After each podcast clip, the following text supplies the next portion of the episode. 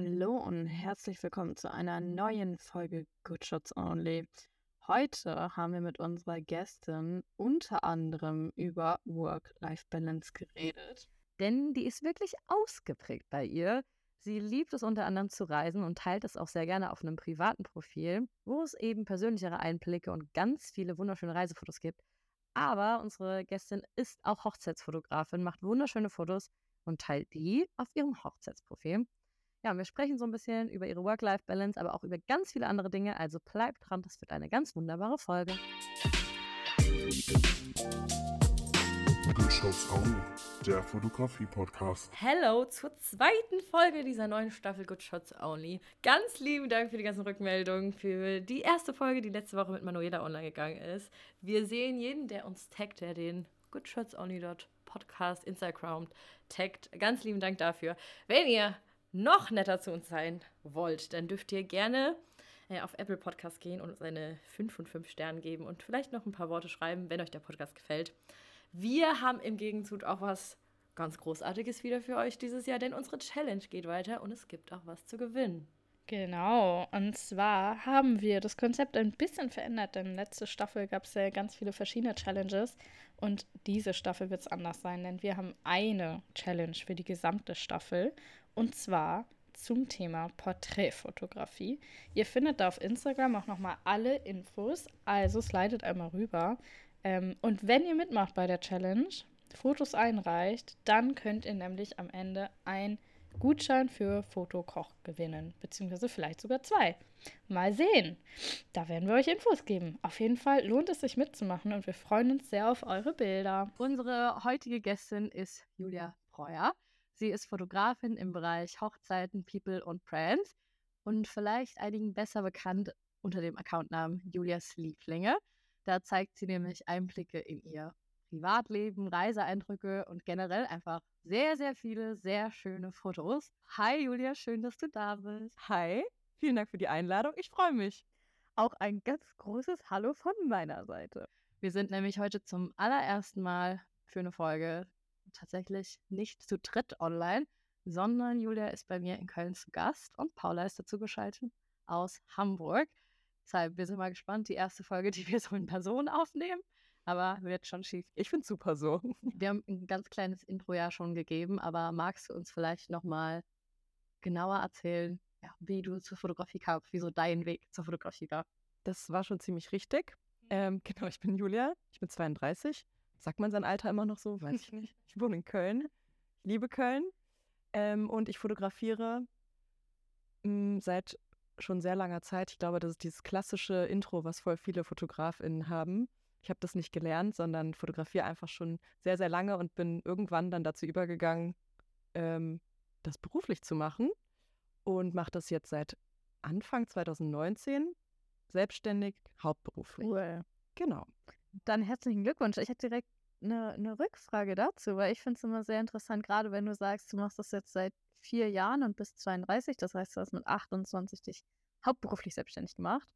Wie kam es denn dann dazu, dass du ähm, mit 28 entschieden hast, okay, now's the time, ähm, ich mache mich da hauptberuflich selbstständig? Warum nicht vorher, warum nicht später, warum genau dann?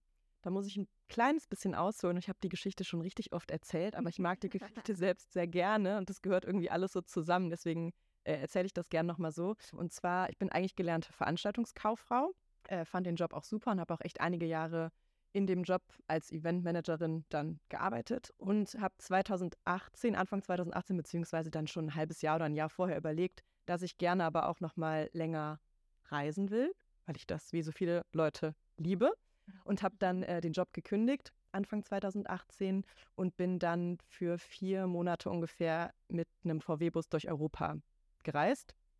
Genau. Und was macht man da natürlich, wenn man vor allen Dingen auch alleine unterwegs ist? ähm, und eh schon immer natürlich gerne fotografiert hat, dann macht man das auf Reisen natürlich noch mehr, weil es da noch viel mehr zu fotografieren gibt und weil das alles noch viel inspirierender ist, das irgendwie alles so festzuhalten. Das heißt, da habe ich dann noch mal mehr fotografiert. Ähm, und zu dem Zeitpunkt, mh, hm, also ich glaube ein halbes Jahr vorher, das war dann 2017 irgendwann, seitdem gibt es die Instagram Stories. Viel früher gibt es sie noch gar nicht, soweit ich das weiß. Zumindest ist es bei mir dann irgendwie in diesem Jahr so Ja, ich angekommen. glaube, 2016 oder so sind die das erste Mal rausgekommen. Wann auch immer das rausgekommen ist. Ich habe es dann quasi angefangen oder für mich entdeckt, als ich unterwegs war und ähm, konnte halt meine Reise dann komplett über Instagram dokumentieren. Und das geht natürlich fotografisch sehr gut, weil Instagram ist eine visuelle App. Ähm, genau, und danach hatte ich quasi keinen Plan, was ich danach äh, machen möchte. Und wie gesagt, ich habe da vorher schon so ein bisschen nebenberuflich selbstständig gearbeitet, quasi zum Teil auch mit Fotos, m, aber nicht so klassisch, wie ich das jetzt mache. Ähm, und bin, ich glaube, das wurde auch schon oft bestimmt im Podcast gesagt, oder das haben, glaube ich, schon viele FotografInnen gesagt. Ich bin danach dann so da reingerutscht. also bin danach in die Selbstständigkeit gerutscht, nicht komplett mit der, direkt mit der Fotografie, sondern ich hatte auch noch einen kleinen Online-Shop und hatte auch davor schon nebenbei für so ein Magazin so ein bisschen gearbeitet ähm, und genau, habe dann immer mehr fotografiert, weil ähm, durch die Reise sind super viele FollowerInnen dazugekommen. Das war für mich sehr praktisch, weil Instagram dann einfach mein bestes Marketing-Tool war. Und ähm, genau, ich glaube, weil so vielen Leuten, netten Menschen, meine Bilder so gut gefallen haben, meine Reisebilder, haben die mich dann auch angefragt, ob ich Fotos von denen machen könnte oder auch von den Hochzeiten. Und so ist es dann alles passiert. Das heißt, es gab deinen privaten Account, bevor du diesen Fotografie-Account hattest. Ja. Ah, dann hat sich das daraus entwickelt. Genau. Und sind die Follower, weil ich finde, das ist immer so eine Sache, ähm, wie generiert man Follower quasi? Ähm, denkst du, du warst irgendwie zum richtigen, zur richtigen Zeit am richtigen Ort, weil du gereist bist und damals gab es dann irgendwie noch nicht so viele, die auf Reisen Instagram Stories benutzt haben und es wurde dann irgendwie vielleicht durch Instagram gepusht? Oder hast du aktiv bestimmte Sachen gemacht, um ähm, da eine Followerschaft zu generieren? Also kannst du da noch genauer was zu erzählen? Also ich hatte das Gefühl, ich war, was das Thema Vanlife angeht, schon total spät dran. Also das Mhm. war eigentlich meiner Meinung nach da schon total gesättigt. Aber denkt man das nicht immer? Man denkt das doch immer, egal zu welchem Zeit, man denkt immer so, oh, das, da bin ich jetzt zu spät an, das habe ich. Ja, und Corona hat das ja auch nochmal gepusht. Ja, dann ja, tatsächlich, voll. Das, dieses, diese Art zu reisen. Voll, voll. Ähm, und man muss dazu sagen, ich hatte schon ungefähr so, also diese Zahl an Followern ist jetzt auch so ein bisschen random, weil auch wenn man jetzt sich die Follower in Zahl anguckt, da sind so viele Karteileichen. Also die Zahl an sich sagt jetzt nicht so viel aus, das wisst ihr auch, wie das ist. Auf jeden Fall, aber kann ich das jetzt nur kurz so in Zahlen sagen. Ich hatte, bevor ich gereist bin, schon sehr viele FollowerInnen, also so, keine Ahnung, 10.000 bestimmt oder 11.000, weil ich hier in Köln immer schon viel aktiv war und Instagram hatte ich schon Ewigkeiten und es gab früher auch so Fotowalks in Städten. Ich weiß nicht, ob ihr das kennt. Es gab Kölner Gramm, das war dann so eine Kölner Instagram-Community und da war ich irgendwie immer mit unterwegs ähm, und darüber kam das dann so total viel. Das war noch diese, das klingt jetzt echt ein bisschen alt, ne? So alte Instagram-Zeiten. Und aber das war immer mit der Fotografie so ein bisschen verknüpft. ne? Also da hat ich Okay. angefangen damit. Also du hattest schon einen Fotografie-Account vorher. Oder hast deine Fotos gezeigt vorher. Genau, zumindest habe ich schon Ja. immer sehr viele äh, Bilder auf Instagram geteilt.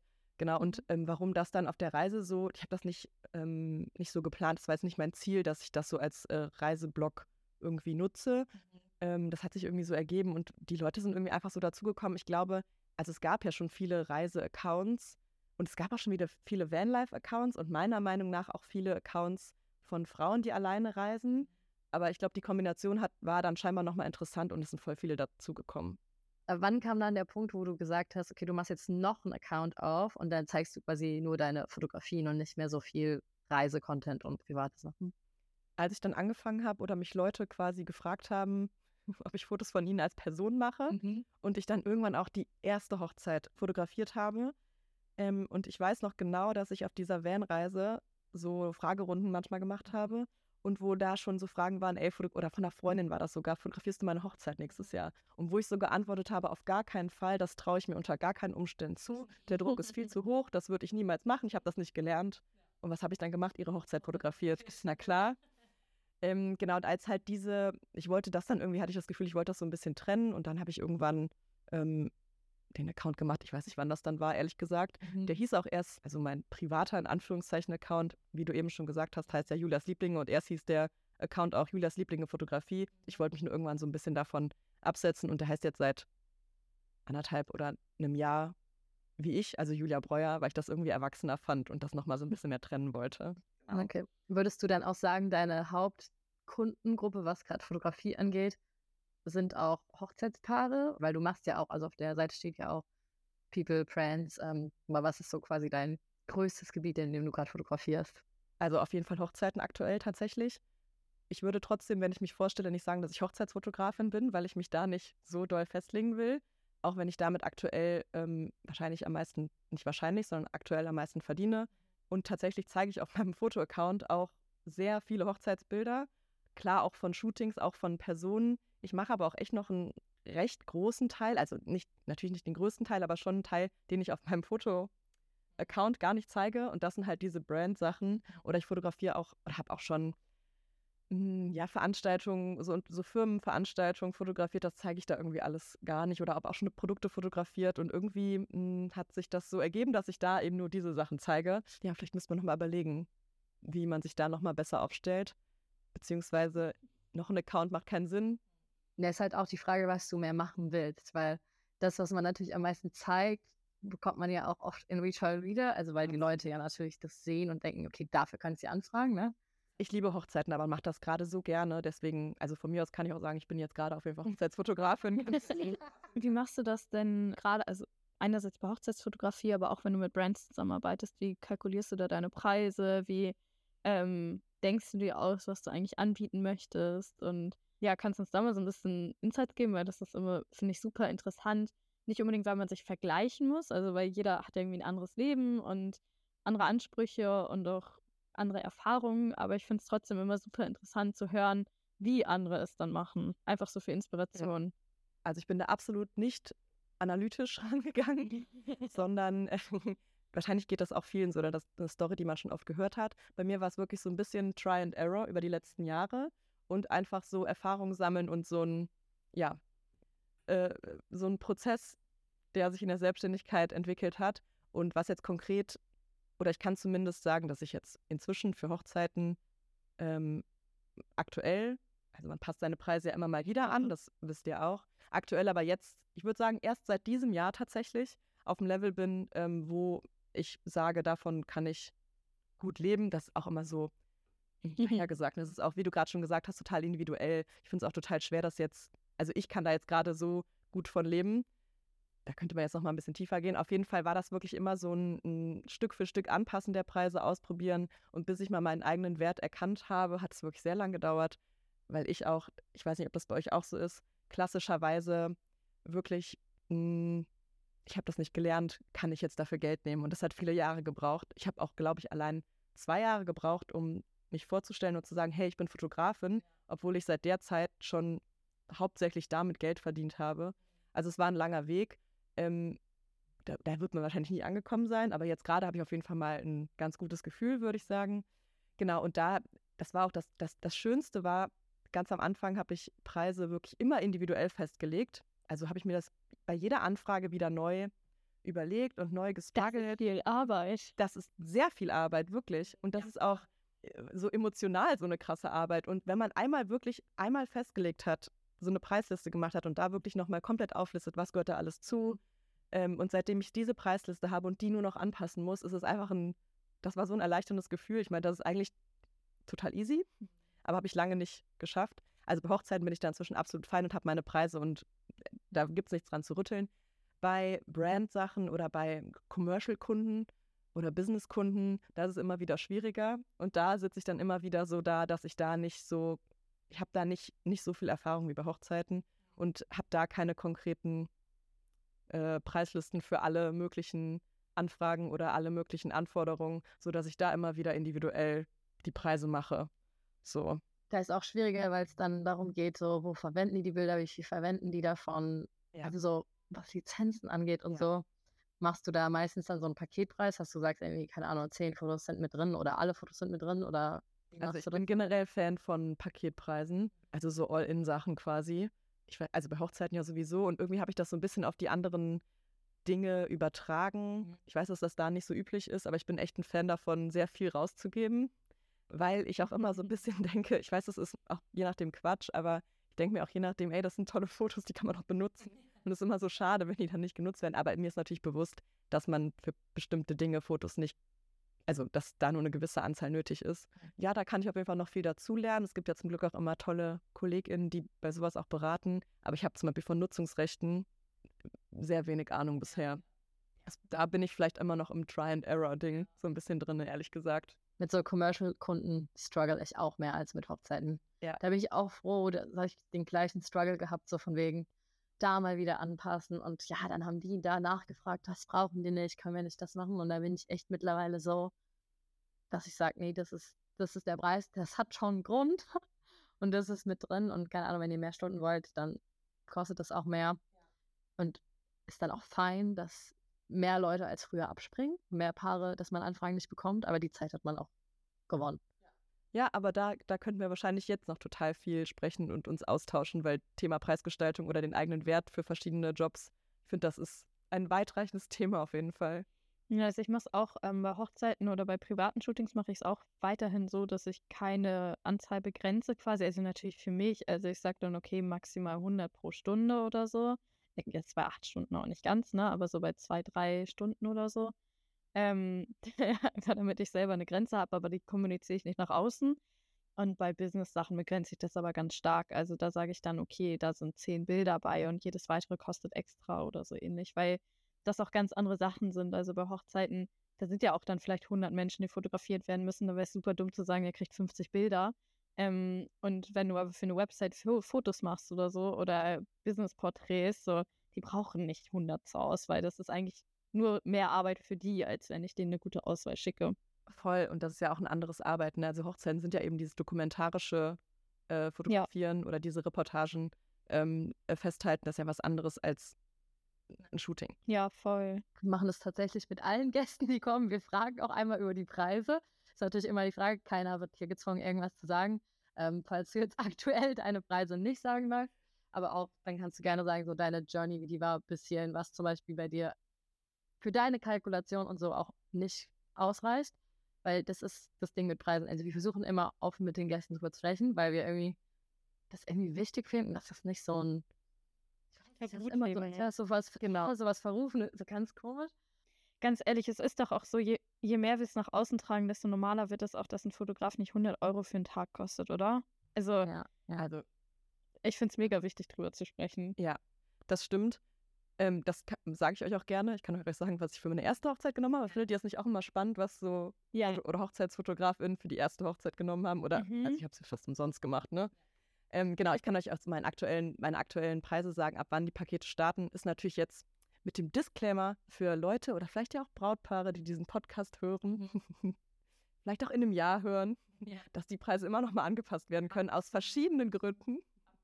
Das ist immer nur der aktuelle Preis. Vielleicht bin ich, bin ich in einem Monat schon viel teurer. ja. Ähm, genau, als Man muss auch, also jetzt nicht nur, weil man denkt, äh, ja, jetzt passt es mir gerade mal mehr 1000 Euro mehr zu nehmen, sondern, keine Ahnung, man hat andere Lebensumstände, man hat anderes Equipment, man hat andere Programme, die man nutzt. Genau. Jo. Ja. Und ich meine, klar, da sind das trotzdem, also um das, genau, ich weiß nicht, wer den Podcast so hört, ähm, aber vielleicht für Leute, die jetzt nicht aus der Branche sind oder nicht fotografieren, auch zwei Hochzeitsfotograf, also wir beide zum Beispiel, es kann ja trotzdem sein, dass wir noch andere Dinge mit anbieten. Ne? Viele, das ist nur ein Beispiel von vielen, haben ja noch ein Goodie dazu, wo man nochmal äh, Prints im Anschluss bekommt. Und das wird ja quasi so als Goodie in Anführungszeichen verkauft. Und das macht ja auch nur einen Bruchteil von dem Gesamtpreis aus, aber trotzdem kalkuliert man das ja mit ein. Ne?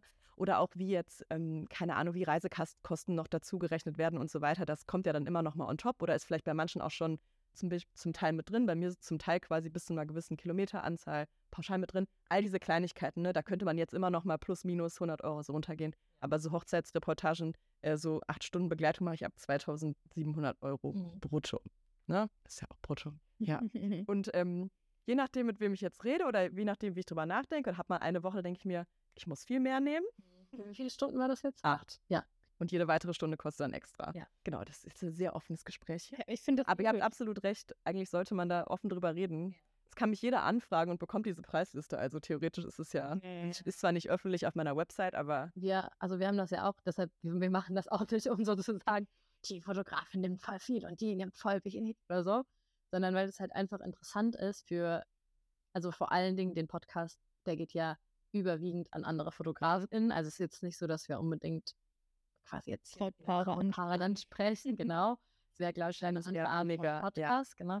Aber es ist halt eher so, damit man einen Blick bekommt. Gerade, ich glaube, ich hätte das am Anfang viel mehr gebraucht. Also als ich gestartet Mhm. habe, habe ich das gar, ich habe es gar nicht gerafft, was da reinkommt. Also wenn ich das dann gehört hätte, wirklich, wenn ich dann Preise gehört hätte, so, ja, ich nehme irgendwie 5000 Euro für eine Hochzeit, ich nehme 3000 Euro für eine Hochzeit, hätte ich gedacht, also sorry, aber ja, was verdient die Leute da, ne? Das hätte ich mir gedacht in meinem so 19-jährigen Ich, die, die, keine Ahnung, das nicht kennt. Genau, aber wie eben schon angesprochen, gehört wirklich auch noch viel dazu. Bin ich jetzt wirklich nur Hochzeitsfotografin, ähm, dann muss ich in der Saison ja nochmal komplett m, mir das Geld mehr mit reinholen Ja. für das Jahr über.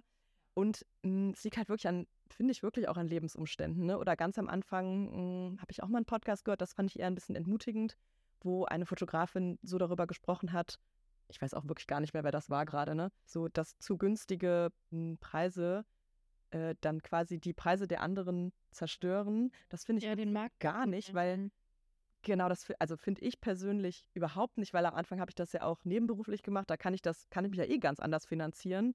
Und ähm, also ich finde es absolut logisch, je nachdem, was man auch für eine Zielgruppe anspricht oder wie man halt auch arbeitet, dass es komplett unterschiedlich sein kann. Also es ist schon sehr individuell. Ja. finde ich. In einer gewissen Spalte macht es wahrscheinlich für Leute dann ihren Markt kaputt, weil das auch ihre Kunden waren, die die vorher angesprochen haben. Aber das ist halt dann die Frage, wen willst du ansprechen und warum willst du, dass die Leute der buchen? Und wenn natürlich dann die Antwort lau lautet, weil irgendwie mein Preis gut ist, dann verstehe ich, dass die Leute sagen, Ja. ja, das hat mir mein Markt kaputt gemacht, dass da jetzt irgendjemand im Nebengewerbe da für 500 Euro zwölf Stunden gehen kann, ne? Aktuell bin ich auf jeden Fall wieder so selbstbewusst, dass wenn ich jetzt so, je mehr ich jetzt mit euch drüber spreche, denke ich mir, ich könnte noch mehr Geld nehmen. Ja, also bei, bei jeder Podcastaufnahme denken Paula und ich, glaube ich, das Gleiche, wenn wir mit Leuten reden. Also nicht nur, wenn wir über Preise mit Le Leuten reden, sondern auch einfach über den Wert von Fotografieren. Das ist ja, was du gesagt hast, was so voll die Journey ist am Anfang. Vor allen Dingen, wenn es Sachen ist, wie fotografieren, dass du dann auch noch gerne magst. Das ist, glaube ich, auch immer so ein Ding von wegen, ja, aber ich fotografiere auch gerne. Und ja, also Das ist immer das, das ist immer das beste Argument, weil das würde ja bedeuten, dass du nur Geld für etwas nehmen kannst, wenn es also nur für deine Arbeit Ja, wenn's gibt. keinen Das Spaß heißt bringt. so, Arbeit macht keinen Spaß, genau. Wer hat das Mhm. jemals behauptet, dass Arbeit keinen. Spaß machen darf? So. Aber absolut. Was ich noch sagen wollte zu Preisen, so abschließend nochmal, das hatte ich mal im Gespräch mit einer, ähm, da meinte sie nämlich auch, und im Endeffekt, weil wir immer so das begründen, irgendwie, und es darf ja auch durch die Umstände und die Technik und dadurch, das brauche ich Geld. Im Endeffekt darfst du auch einfach deinen Wert hochsetzen. Also du, es muss kein dafür dahinter, kein Aber, kein Weil, weil du kannst es einfach einschätzen. Und du musst natürlich ja dann auch mit den Konsequenzen rein. Ich meine, wenn du jetzt morgen sagst, nee, meine Hochzeiten kosten jetzt aber 20.000 Euro pro Tag, musst du auch damit rechnen, dass du vielleicht kaum mehr Anfragen von den Kunden, die du jetzt hast, bekommst. Ja. Deshalb, aber man darf auch mal mehr verdienen, als man sich vielleicht selber zuschreibt. Absolut. Ja. Wir sind äh, ganz schön. Wir, wir haben jetzt viel über Preise geredet, gefällt mir aber sehr gut. Ich, ich mag den Vibe hier bei uns. Ähm, aber ich würde gerne, sehr gerne, nicht nur über Preise sprechen, sondern auch über Equipment. Ich finde nämlich, das ist bei uns im Podcast bisher etwas kurz gekommen. Und ich würde super gerne wissen von dir, Julia, was ist denn dein quasi Go-To-Equipment für Hochzeiten oder Shootings? Und hast du auch so ein paar Lieblinge, die du vielleicht nicht zur Arbeiten mitnimmst, aber die du in deiner Freizeit dann oder zum Ausprobieren ein bisschen herum benutzt. Erzähl mal, vielleicht hast du da ja auch eine Journey. Vielleicht hast du dich da ja auch äh, schon durch mehrere Marken durchprobiert. Ja.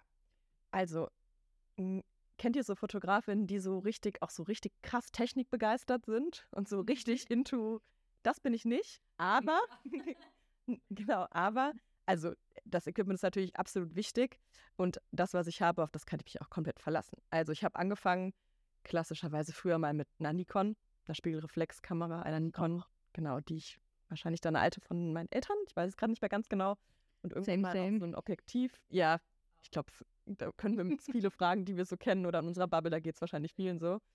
Ähm, genau. Und dann hatte ich für diese Reise auch damals und so hatte ich eine Olympus. Diese, das ist auch, glaube ich, so eine, ja, so eine, so eine ganz kleine Olympus, trotzdem mit Wechselobjektiven, aber auch keine Vollformatkamera. Genau, die hat, die war halt schön klein für Reisen, die war da super. Relativ schnell bin ich dann umgestiegen auf Sony und habe eine Sony Alpha 7 III zweimal. Ähm, und mein Lieblingsobjektiv, ihr dürft raten, 35 ist auf mm. jeden Fall 35. Genau. Ähm, 100 Punkte. Überraschung. Vor allem bei Reisen, dass man da kein. Genau, aber für Hochzeiten habe ich 35 und äh, 85 und habe einen 50er noch mit dabei. Das 35er habe ich aber immer drauf. Und ey, es gibt Hochzeiten, da fotografiere ich 95, 98, vielleicht noch mehr Prozent mit dem 35 mm Objektiv, weil ich das liebe und weil ich den Look davon einfach am allerschönsten finde. Und ich dachte am Anfang so, hä, das geht nicht. Du kannst nicht eine komplette Hochzeit mit einem Objektiv fotografieren, das ist doch falsch, das macht man nicht. Aber wer gibt da wieder die Regeln vor? Es gibt da keine Regeln, ne? Also, das, also ich bewege mich ultra viel ähm, und ich finde, man muss dafür mutig sein, finde ich, zwischendurch, um nah ranzukommen. Und das ist einfach der Look, den ich für die Reportage am schönsten finde. Ähm, Mhm. Klar ist manchmal noch ein anderes sinnvoll, ne? das ist mir schon bewusst, aber ich mache wirklich, also 95 Prozent mit dem 35, was einfach absurd ist irgendwie auch. Aber ich finde es einfach schöner, wenn, weil ich sehe auf dem Bild, dass ich da näher dran bin, als wenn ich es jetzt mit dem 85 Ja, ja, ja. Ähm, genau, also das ist wirklich das, das Setup äh, schlechthin. Mhm. Was für eine Blende hast du bei dem? 1,8, 1,4? 1,4. 1,4, okay. Nee, Mhm. bei dem 85 ist 1,8 und beim 50er ist auch 1,4. Ja, genau. Äh, dann habe ich einfach einen, einen Godox-Blitz. Der V1 ist es, glaube ich. Ja, Ich weiß jetzt nicht mehr, wie das heißt. Heute, heute, heute schon. ja, ich habe den schon Ja. seit ein paar Wochen und Alina hat den jetzt ganz neu. Ja, Der weiß sieht ja halt so. mega nice. Ja, ich habe halt vorher ähm, quasi, wie du gesagt hast, habe mit Nikon gestartet, dann auch Nikon weiter. Lebe ich auch immer noch, muss ich sagen. Ich finde den Bildlook einfach der Hammer. Ähm, jetzt aber quasi erstmal komplett auf Sony. Aber das heißt, ich habe jetzt noch eine Sony dazu bekommen und brauchte dafür auch einen neuen Blitz, weil ich halt für die Nikon den Blitz hatte. Deshalb, ich bin gespannt, was der kann, aber nur Gutes gehört. Also das bestätigt ja jetzt wieder. Du hast den auch noch. Den haben voll viele. Ich habe den aber auch als Tipp an der Fotografin auch bekommen, was total nett war. Also Ja. ja. Weil ich ja eben auch sehr gern reise, sehr viel reise oder auch ähm, m, Bock hatte, nochmal äh, mehr auch wieder so im Alltag zu fotografieren. Ich weiß nicht, ob das bei euch auch so ist oder letztes Jahr hatte ich dann wieder so eine Phase, wo ich mehr analog fotografiert oder was heißt mehr? Ich hatte dann so eine Point-and-Shoot-Kamera. Genau. Mhm. Und das hat dann wieder plötzlich so viel Spaß gemacht, damit zu fotografieren, weil man ganz anders durch die Welt geht, diese Kamera ganz woanders mit hinnimmt, weil ich nehme privat, so wenn ich jetzt unterwegs bin oder jetzt auch im Sommer, keine Ahnung, oder auch einen Ausflug mache, ähm, nehme ich bei der Sony mit dem 35 nicht mit. Also auf Reisen schon, da habe ich die auch dann immer dabei, aber die ist trotzdem halt, das Objektiv ist halt einfach sehr groß, ne? Ich liebe den Look forever ever, aber ich wollte noch mal was Neues haben und natürlich springe ich auf jeden Hype auf und habe seit kurzem erst, Paula, ich habe die Kamera noch nicht sehr lange, äh, die Fuji X100V. Aha. Genau, die sieht einfach sexy aus. Gute Optik hat die. genau, ich wollte einfach was haben, womit man heimlicher fotografieren kann, quasi. Und die ich auch hier in Köln jetzt immer mal öfter mitnehme, brauchte einfach da ein bisschen weniger, weniger als die Sony. Ja, es ist schon beängstigend, wie ähnlich wir uns sind. Ich habe auch mit Nikon gestartet. 35 mm ist mein Lieblingsobjektiv. Ähm, also same, same. Und ich habe jetzt Same, hier auch. Ja, ich habe jetzt aber tatsächlich das erste Mal in meinem Leben, also analog habe ich nicht Nikon, da habe ich Canon, die Canon AE1, die ist auch mega der gute Allrounder, also richtig geil. Ähm, und vor allen Dingen ja auch günstig, irgendwie 100 Euro bei Ebay oder so, also mega nice, gerade zum Einsteigen. Ähm, aber ich habe jetzt auch seit heute eine Sony Alpha 7 IV.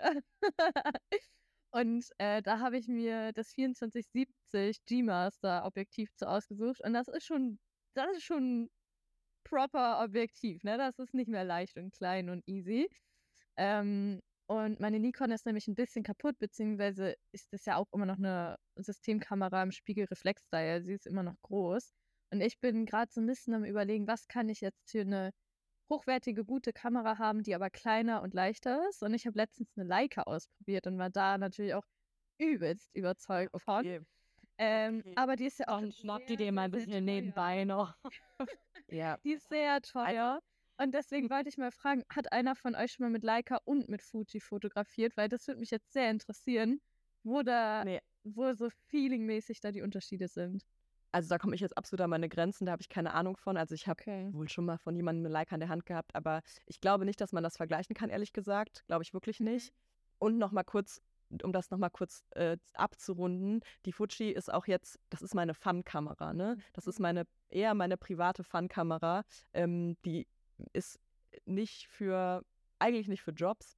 Also was heißt eigentlich, die ist nicht für Jobs gedacht. Also ich glaube nicht, dass sie sich dafür gut eignet. Ich habe jetzt, war neulich auch noch mal in einem Tageslichtstudio zwei, dreimal und hatte die jetzt immer mal so dabei und mache so nebenbei Fotos. Das ist irgendwie ganz nice, weil der Sinn der Kamera ist ja auch so ein bisschen, dass die Fotos da fertig rauskommen. Es gibt ja so verschiedene, ich weiß nicht, ob ihr das Konzept der Kamera kennt, man kann da so Recipes sich einstellen und dann liegt da quasi schon ein Preset drüber. Ich sage jetzt mal so ganz Mhm. platt, also so verstehe ich das.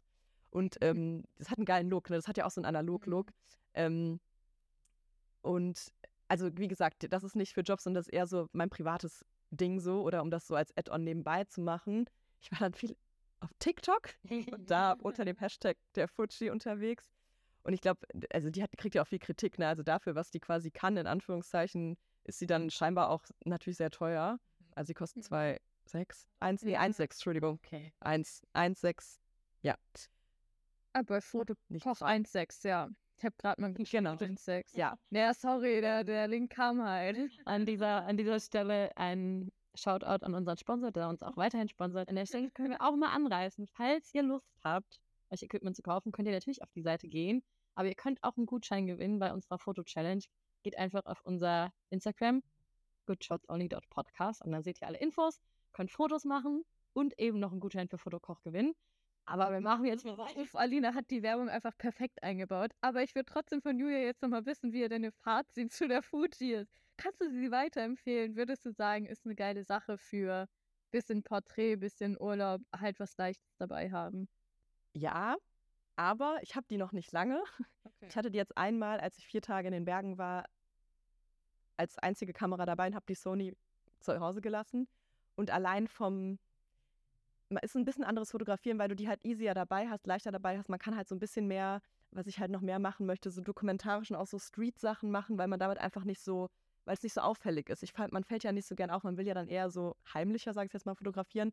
Ähm, und ich bin absolut happy mit den Fotos und mit dem Ergebnis, aber es ist auf jeden Fall eine Umstellung und ich liebe die Sony mit dem 35 schon arg. Also, also ich finde die Fuji toll, aber ich muss noch, muss ich trotzdem, wir sind wir sind noch in der Kennenlernphase, würde ich sagen. Das gehört aber auch dazu. Ich finde, bis man, bis man sagt, die Kamera ist der verlängerte Arm, das dauert einfach ein bisschen. Man muss kennenlernen, wo welche Knöpfe sind, wie die funktioniert, wie der Bildausschnitt ist, wie das mit Licht funktioniert. Das ist aber, finde ich, ganz normal. Du hast ja jetzt äh, uns auch ein paar Fotos mitgebracht. Ich weiß nicht, ob die mit der Fuji oder mit der Sony entstanden sind, aber vielleicht können wir jetzt mal über deine Good Shots sprechen.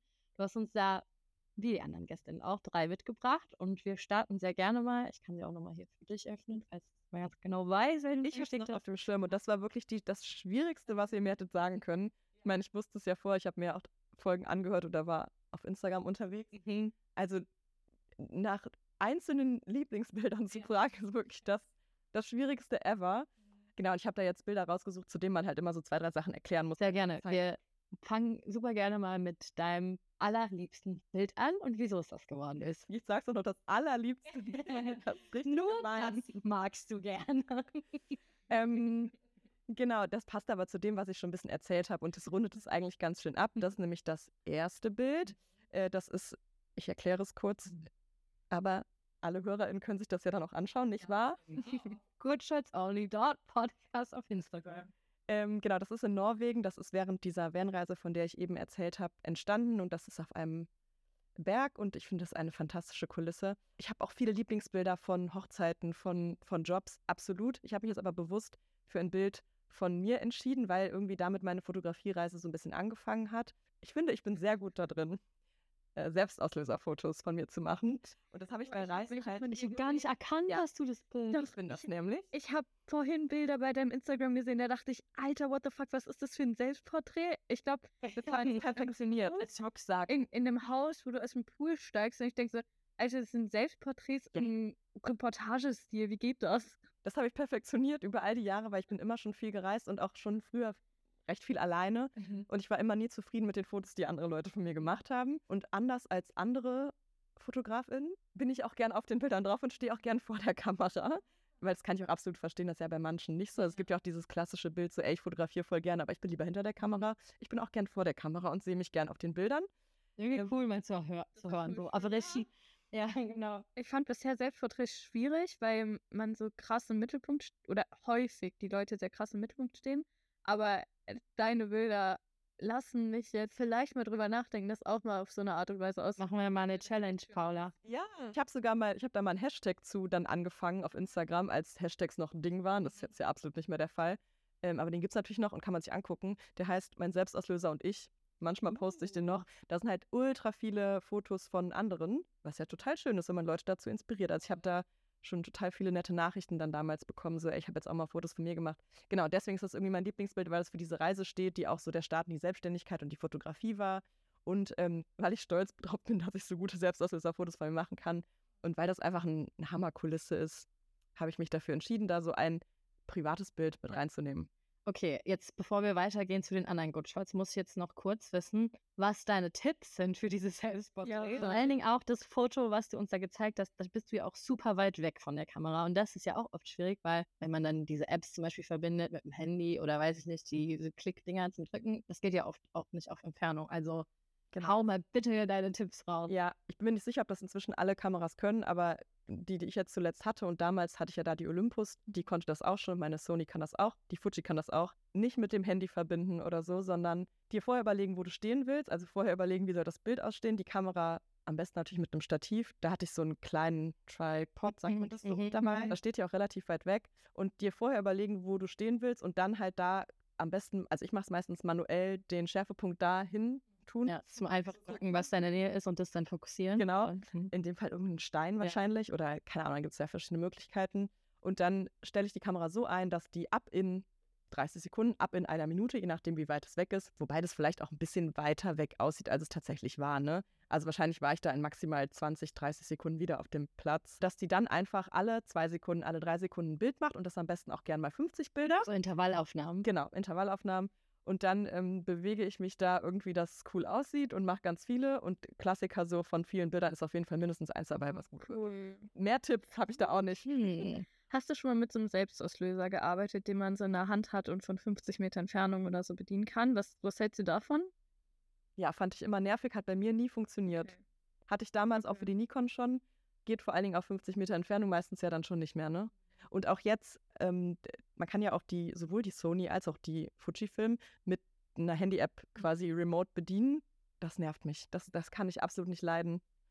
Ich mag das, also wenn man nah dran ist, hat man ja dann einen guten Bildschirm und so. Zum Beispiel, wenn man jetzt irgendwas aufnimmt, ein Video oder irgendwas, dann kann man halt checken, ist man im Fokus und so. Aber halt so, was wie du jetzt da gemacht hast mit deinem Bild und so, das, das wäre unmöglich, weil bis dahin kannst du das Handy nicht mehr schon, da hat das schon zehnmal die App entbunden. Also klar gibt es auch Herausforderungen. Wenn ich jetzt ein Foto haben wollte, unbedingt vor einer Wand, ähm, dann ist es ja schwierig und ich trotzdem aber bei 1,4 bleiben will und Ja. nicht, ne, dann ist es total schwierig, da den Schärfepunkt richtig hinzukriegen. Dann kann das schon sinnvoll sein, keine Frage. Aber das ist mir oft zu umständlich mit zwei Geräten, deswegen. Ja. Also so mache ich's. Okay, dann lass uns mal super gerne zu deinem nächsten Shot übergehen. Wie wär's, wenn wir mit dem weitermachen, der dich vielleicht gechallenged hat? Genau, das ist jetzt äh, das Bild von dem Brautpaar, was ihr hier seht, das in Schwarz-Weiß. Ähm, und das ist der First Dance. Aber bei schönem Licht. Ich finde das richtig Genau. schönes Foto. Wir sind gemein, ne? Ich wollte natürlich schöne Bilder zeigen. nee. Ähm, also, es hat Also es ist jetzt auch bei den anderen auch so gewesen, dass die Shots trotzdem schön waren, aber die Geschichten dahinter, wie man da- dazu kam, war Ja, ich habe halt, ich hab halt kein schlechtes Bild davon, weil ich die nicht mehr habe. Mhm. Aber ich hatte die ersten Pauchzeiten keinen Blitz und hatte keine Ahnung, wie man einen Blitz fo fotografiert. Ich hatte einfach Mhm. Keine Ahnung und das hat mich absolut herausgefordert, bei Partysituationen ähm, Fotos zu machen.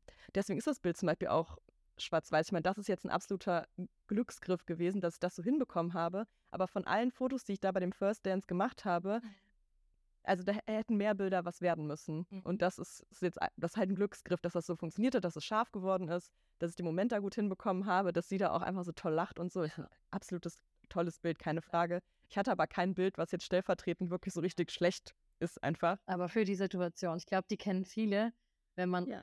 vor allen Dingen, wenn man die ersten Hochzeiten fotografiert oder auch Events und man nicht überlegt, wie dunkel es auch wird, um Ja. welche Uhrzeit und man dann da steht und denkt so, oh, ja, okay, die ISO ist ganz schön hochgefahren. Oder auch Klassiker, ach, ich war ja, eigentlich bin ich ja gar nicht so lange gebucht, aber jetzt bleibe ich ja doch noch. Ja, ja, ja. Ich ja gar nicht Ja. drüber nachgedacht so. Und da, also äh, im Nachhinein kommt einem das ja dann oft so absurd vor, dass man da ohne Ja. Blitz so hingegangen ist. Ja, ja. Ja, aber es gehört irgendwie zur Reise so ein bisschen dazu. Die waren auch total glücklich mit allen Bildern in der. Zeit, ne? Genau, aber also das, das ist so das, was mir eingefallen ist. Ich habe mir wirklich aber auch den Kopf zerbrochen die letzte Woche, was ich mir für Bilder raussuchen kann für euch. Also Vielen Dank, dass du es gemacht hast. es war interessant, darüber nachzudenken. Ja, man muss ja dann quasi, um welche zu finden, wenn einem nicht direkt was in den Kopf schießt, wirklich so die Historie. Ja, das hat aber Spaß gemacht. Okay, wir haben auch noch einen letzten Shot von dir bekommen, und zwar der, der dir Türen geöffnet hat oder vielleicht auch in gewisser Weise deinen Weg oder deine Karriere verändert hat.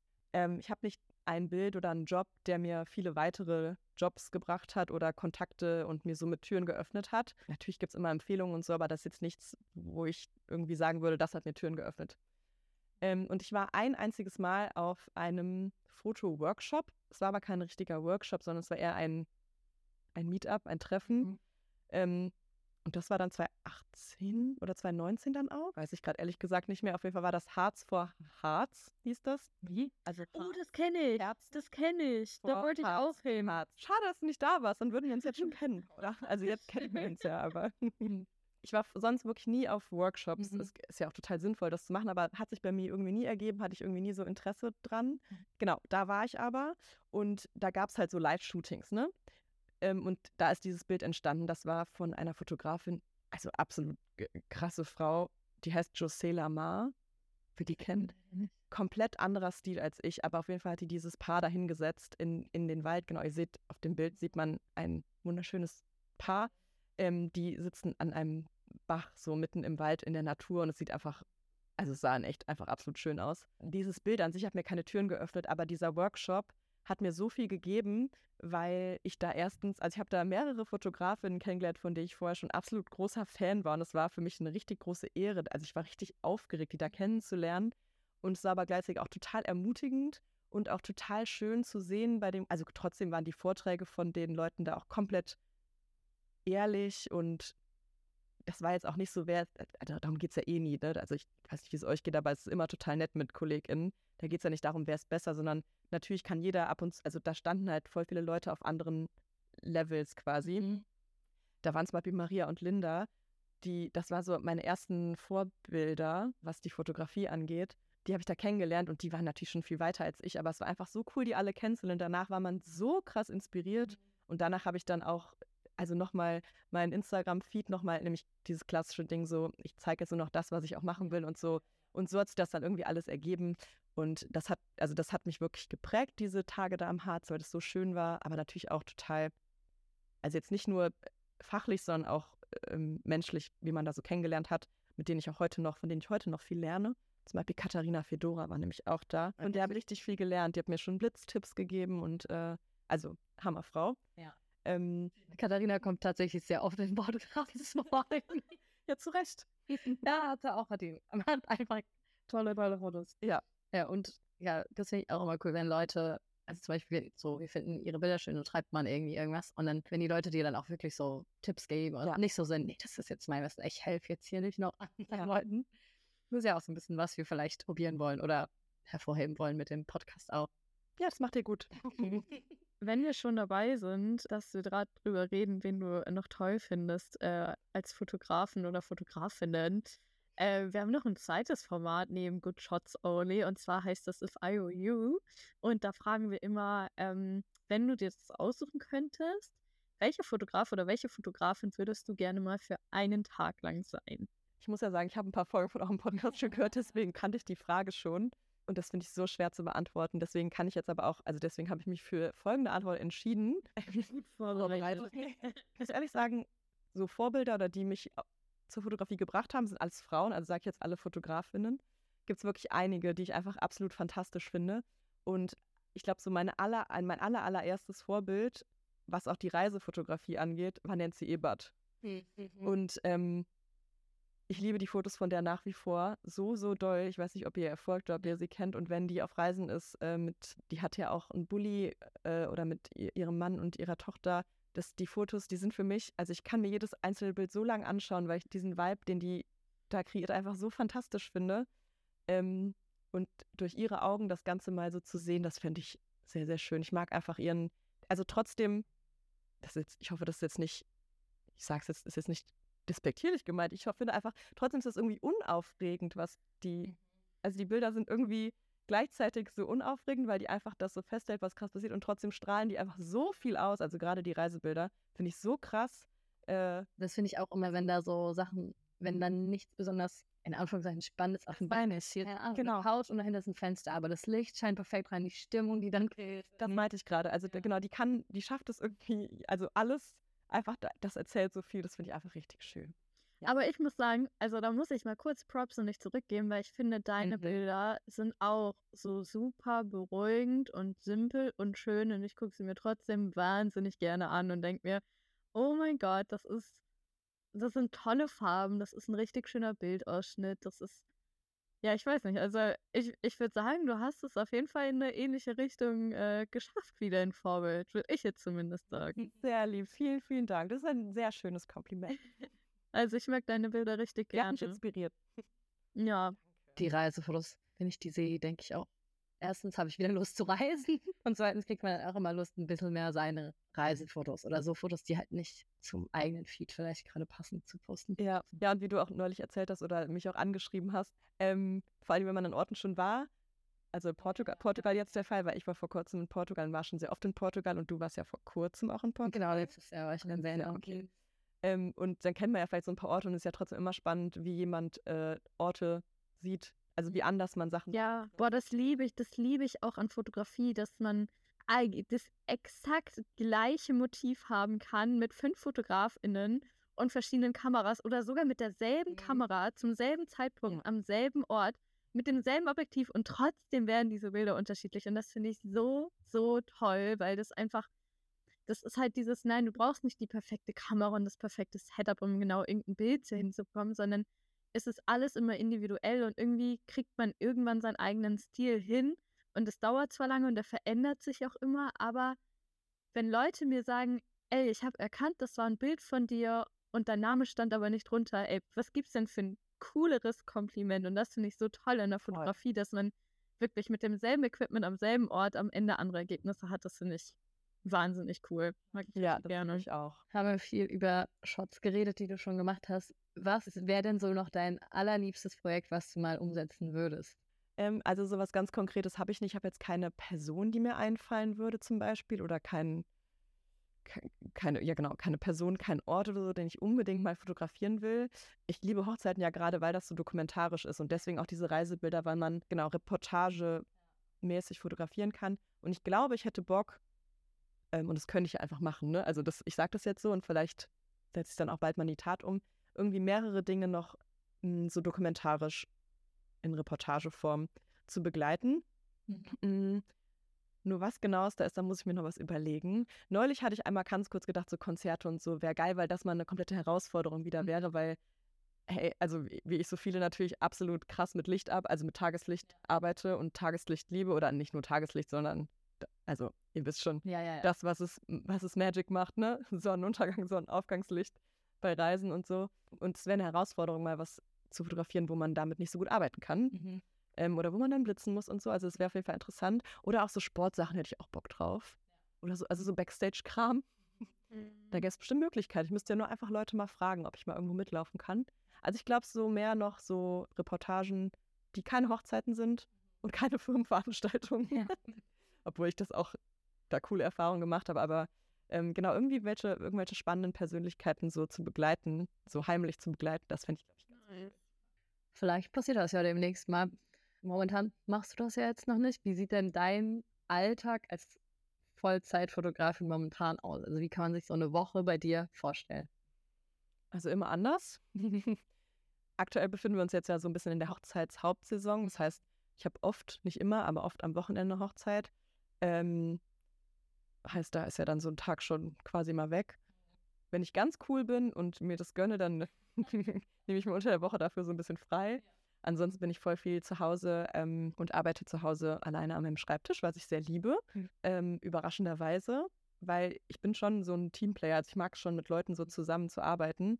Ich habe auch schon öfter mal mm, so Shared Office mit anderen Fotografinnen oder anderen Freunden und so gemacht. Aber dadurch, dass man ja dann bei Hochzeiten oder auch bei Shootings irgendwie dann doch ja so viele Leute kennenlernt und so social unterwegs ist, ist es absolut okay für mich, dass ich das unter der Woche nicht habe. Ja, dann, dann macht man so seinen Bürokram zu Hause, bearbeitet ganz viele Bilder aktuell, ist sehr viel Bearbeitungszeit. Ja, und halt dieser ganze Office-Kram, der so nebenher kommt. Also so, eigentlich ist es ziemlich langweilig, wenn ich so drüber nachdenke. Sieht es eigentlich immer. Man denkt, ich glaube, voll viele haben anderen, also jetzt nicht, wahrscheinlich nicht die Leute, die zuhören, weil die wahrscheinlich auch einen Bezug zur Fotografie haben. Aber Leute, die vielleicht nicht so viel mit Fotografin-Dasein zu tun haben, denken immer, 95% der Arbeit ist Fotos machen. Ja, aber das ist absolut nicht so. Das ist Genau andersherum. Ja, sagen wir mal so, ich habe auch ein relativ äh, wildes Privatleben. Also ich bin halt super viel unterwegs. Jetzt bin ich aber mal gespannt. Nein. Nee, wild ist vielleicht das falsche Wort, wobei. Das geheime Leben der Julia Breuer. Ja, Ja, sag uns mal bitte was, damit wir einen Clickbait-Titel Geheimes Geheimnis ist absolut nicht, weil ich poste schon relativ viel davon auch auf meinem in Anführungszeichen privaten Instagram-Account. Julias Lieblinge. ähm, natürlich nicht alles, aber viel. Äh, ich habe sehr viele fantastische Freunde, bin einfach super viel unterwegs ähm, und treffe mich sehr viel unter der Woche. Ich habe viele Hobbys, ich mache viel Sport. Ges- äh, Skaten? Das genau, das mache ich halt und gerade auch sehr viel. Nee, aber das macht richtig Bock gerade, was Neues zu lernen. Eigentlich erdet mich die Arbeit am Laptop dann eher so ein bisschen, wenn ich da so bei Sonnenschein mit zugezogenem Vorhang heute noch ein paar Stunden Mhm. gemacht.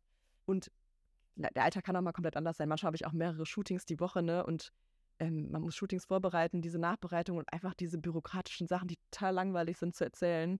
Steuerkram und so, was man halt so macht, was da dazu gehört.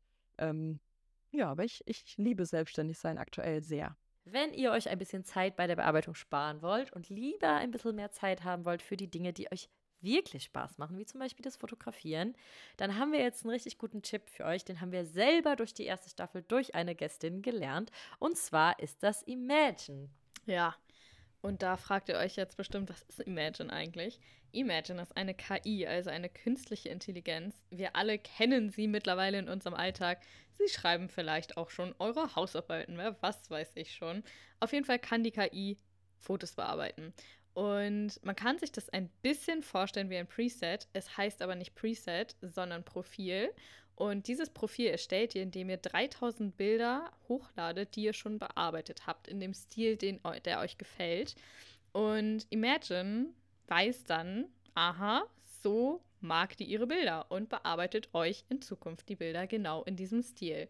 Und gerade wenn man Events oder Weddings fotografiert, wo man hunderte von Bilder bearbeiten muss, nimmt es wirklich extrem viel Arbeit ab.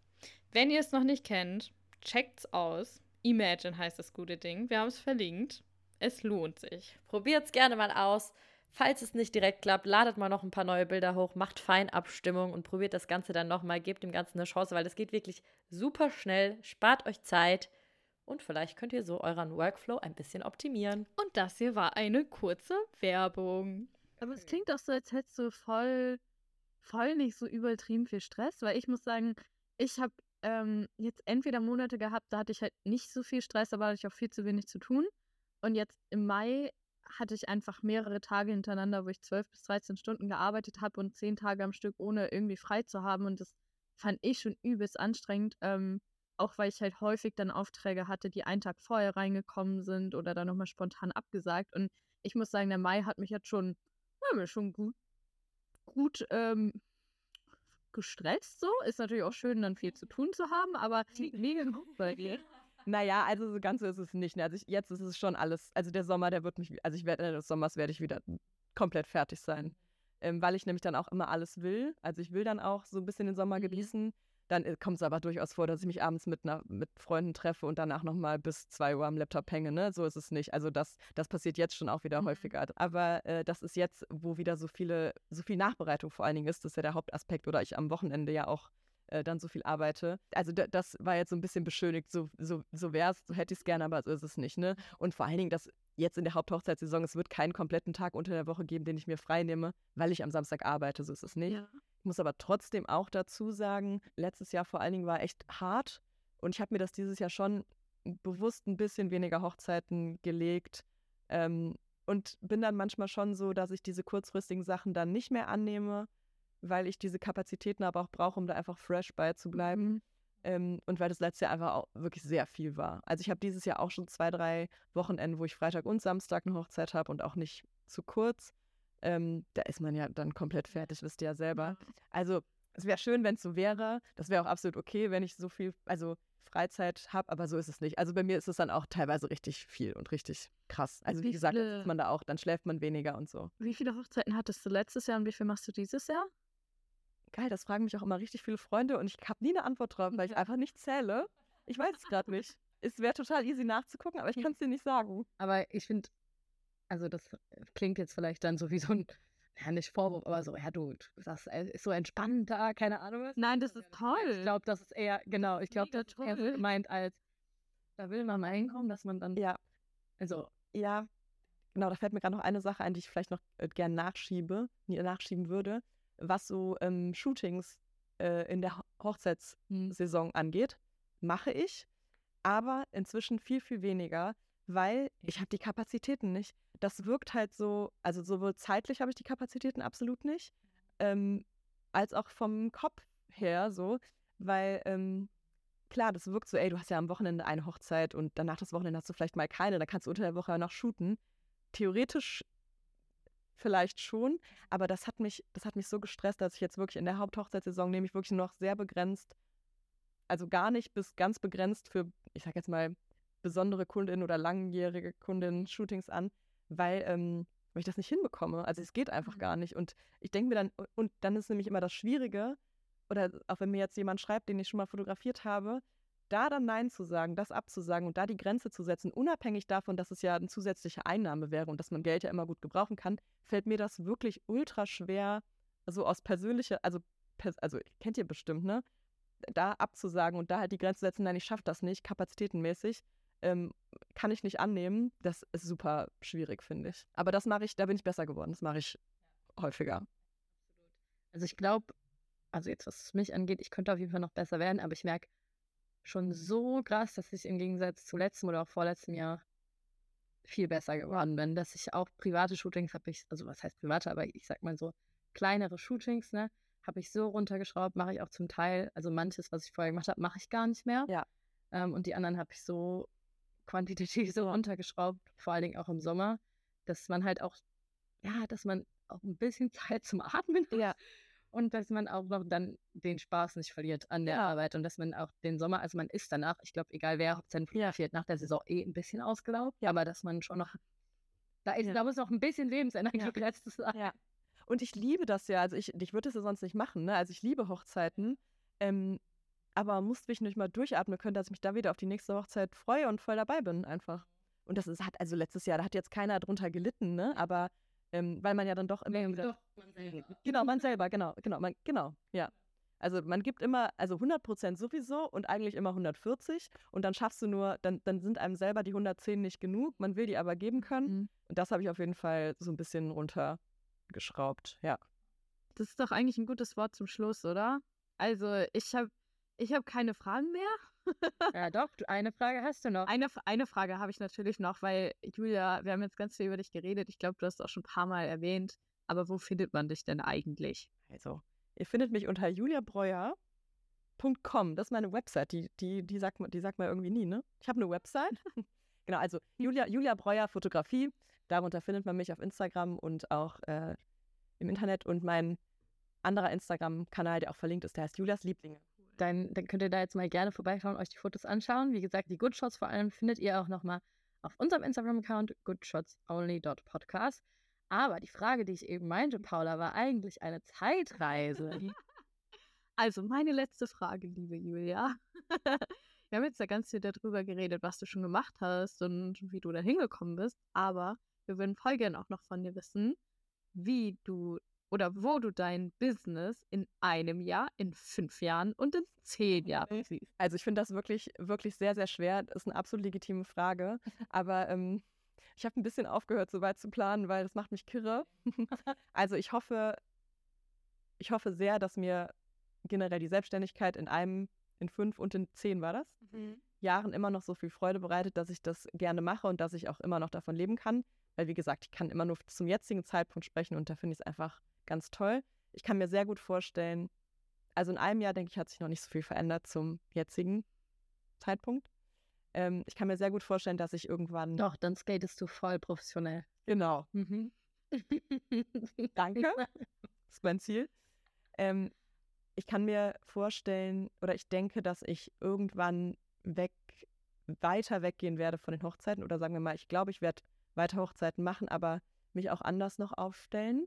Das Gute ist ja, Fotografie ist auch voll flexibel, ne? Man kann ja ganz viele Sachen fotografieren und man kann das irgendwie auch immer noch erweitern mit der Videografie und so. Ich denke, dass ich mich da auf jeden Fall weiterentwickeln werde. Ja, schwierig. Ey, manchmal denke ich, also Ich weiß auch nicht, was in zwei, zwei Tagen ist. So. Nee, also ich bin da wirklich, ich bin da nicht so zukunftsorientiert, weil es kommt eh wieder alles anders. Ist nicht so schlimm. Ach, so das Privatleben und so zeigt das ja auch, es kommt eh wieder anders, als man es plant. Ja, das sind so Fragen, da bin ich überfordert. Ich finde auch, man kann das nicht so planen, aber ich finde es trotzdem interessant, wenn man das jetzt auf Ton hat und du zufällig hörst du dich in fünf Jahren an und dann denkst du dir so, okay, da dachte ich also, ich bin hier noch selbstständig. Alina sieht dich also nicht in der Selbstständigkeit als Fotograf. Na, ich sehe sie ja als hochprofessionelle Skaterin in fünf Jahren. Sie, da will sie gar nicht mehr fotografieren. Vielleicht habe ich da noch mehr Wege gefunden, wie man mit der Reisefotografie noch richtig gut Kohle machen kann. Da hätte ich auch Bock drauf. Dann sag gern Bescheid. Ja, mir bitte auch. Wir können auch ein cooles Dreier-Fotografie-Skater-Trio sein. Perfekt. Gut, wir können halt nur nicht skaten, aber das Ja, aber in fünf noch. Jahren. In einem Jahr Oder wurde mir gerade prophezeit. Also Damit ähm, schließen wir dann, denke ich mal, den Podcast ab. Wir haben schon wieder über eine Stunde geredet. Aber es war super schön mit dir, Julia. Also vielen lieben Dank, dass du heute da warst und so viel erzählt hast. Und wir hören uns nochmal in zwei Wochen, Paula. So ist es. Ich freue mich. Danke, Julia, dass du dabei warst. Das war sehr schön. Danke euch. Ich fand's auch ganz schön. Tschüss. Ciao.